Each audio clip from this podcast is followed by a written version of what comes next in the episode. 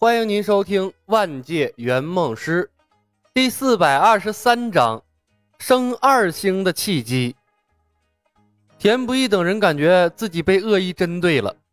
作为名门正派，投敌毕竟不是多光彩的事儿，在他们心中，自然是希望能瞒多久就瞒多久。虽然知道是欲盖弥彰，但凡事不都有个万一吗？万一从空桑山出去？他们想到了两全其美的解决办法了呢。现在可好，不用想了。被李小白放跑的那群家伙出去一宣传，所有人都知道他们背叛了。这李小白果真是一点活路都不给人留啊！不过，当两卷天书摆到了所有人的面前，无论是田不易还是普空神僧，很快便如饥似渴地投入了对天书的研究之中。如果他们知道静则定律，说不得也要说上一声：“哎，真香！”大师兄，咱们是不是趁热打铁，上青云门把诛仙剑抢过来呀？空桑山返程途中，柳三元凑到了李牧身边，眉宇之间颇有些激动。这天书没有是没有，一搞就是两卷，效率太高了。着什么急？李牧笑着对柳三元说道。天书又跑不了，有两卷先练着。当务之急，我们要先把仙学院的事捋顺了，就可以专心致志琢磨剩下的三卷天书了。柳三元挠了挠头，讪讪一笑：“ 呃，师兄说的对，剩下三本天书是要靠机缘的。天地宝库怎么说也要十年后才能开启，不着急，不着急。”李牧想了想，三元。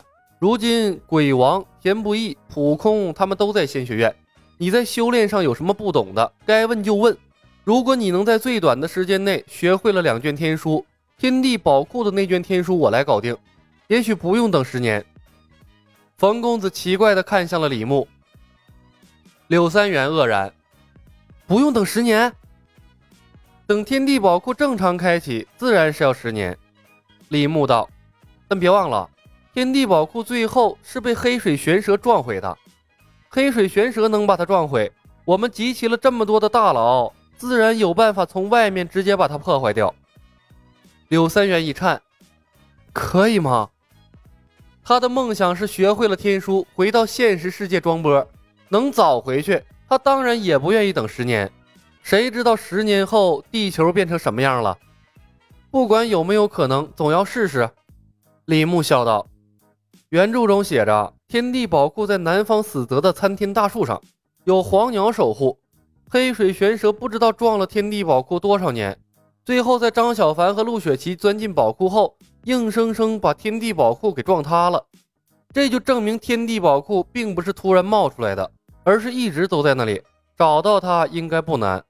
不过之前天地宝库不准备开启，没有冲天放什么金光，死亡沼泽平时又没什么人去。所以才没被人发现而已。柳三元的呼吸有些急促，他的双手无意识地搓来搓去。也就是说，我们真的有可能在最短的时间内集齐五卷天书，回归地球。李牧看了他一眼，这要看你的学习进度。现在的仙学院有精通太极玄清道的田不易、水月、曾书长，有精通大凡般若的普空，还有学会了第二卷天书的鬼王。有这么多大佬在。你就算和郭靖一样蠢，我觉得学两卷天书不难吧？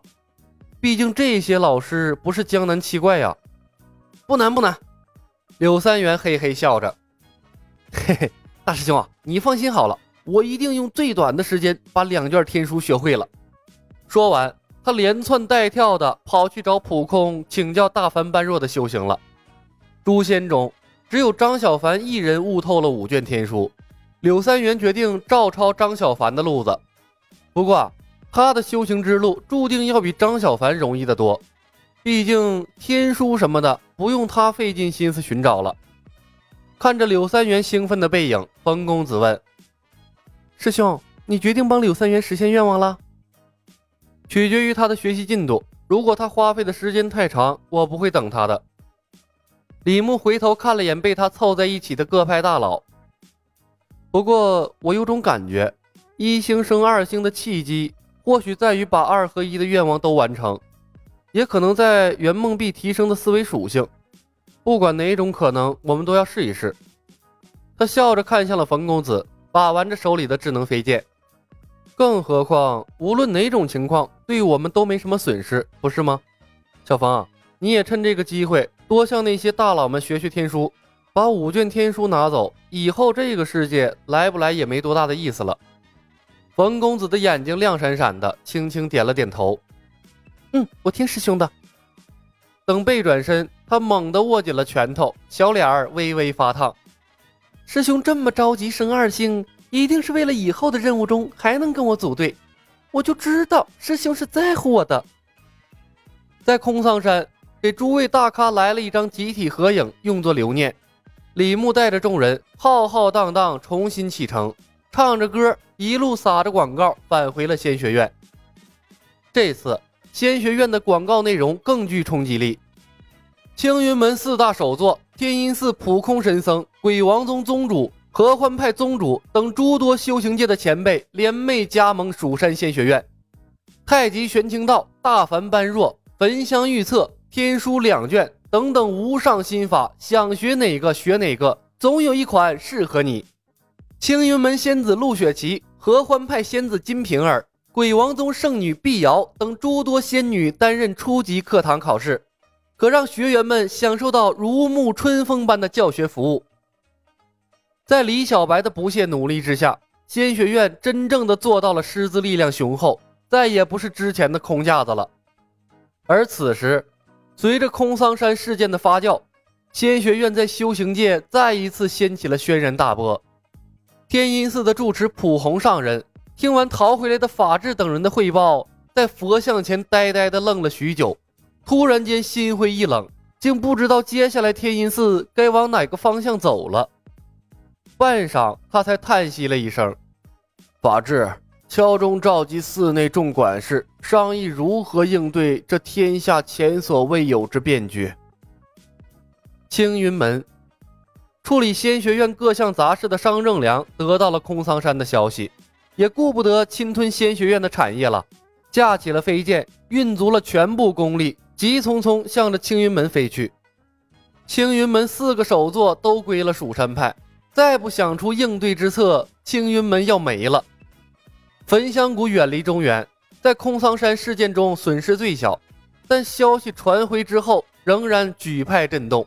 仙学院崛起的速度太快了，按照仙学院的发展速度，别说等焚香谷百年大计了，能撑十年那都是奇迹。